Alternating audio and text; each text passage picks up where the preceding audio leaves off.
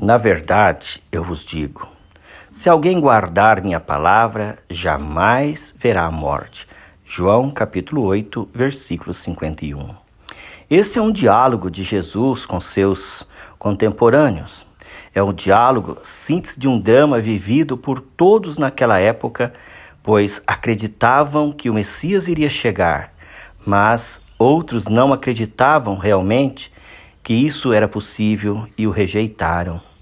Então, quando Jesus inicia o seu trabalho, a sua missão, ele quer levar as pessoas a acreditarem que sua palavra é palavra de vida, é palavra de, de caminho, de estrada e ressurreição.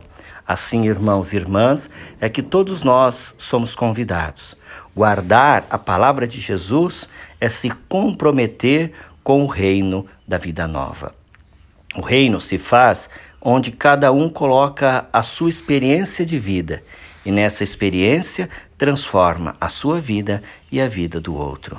Ouçamos a voz de Jesus, como o próprio Senhor disse na Transfiguração: Este é meu filho amado, escutai o que ele diz.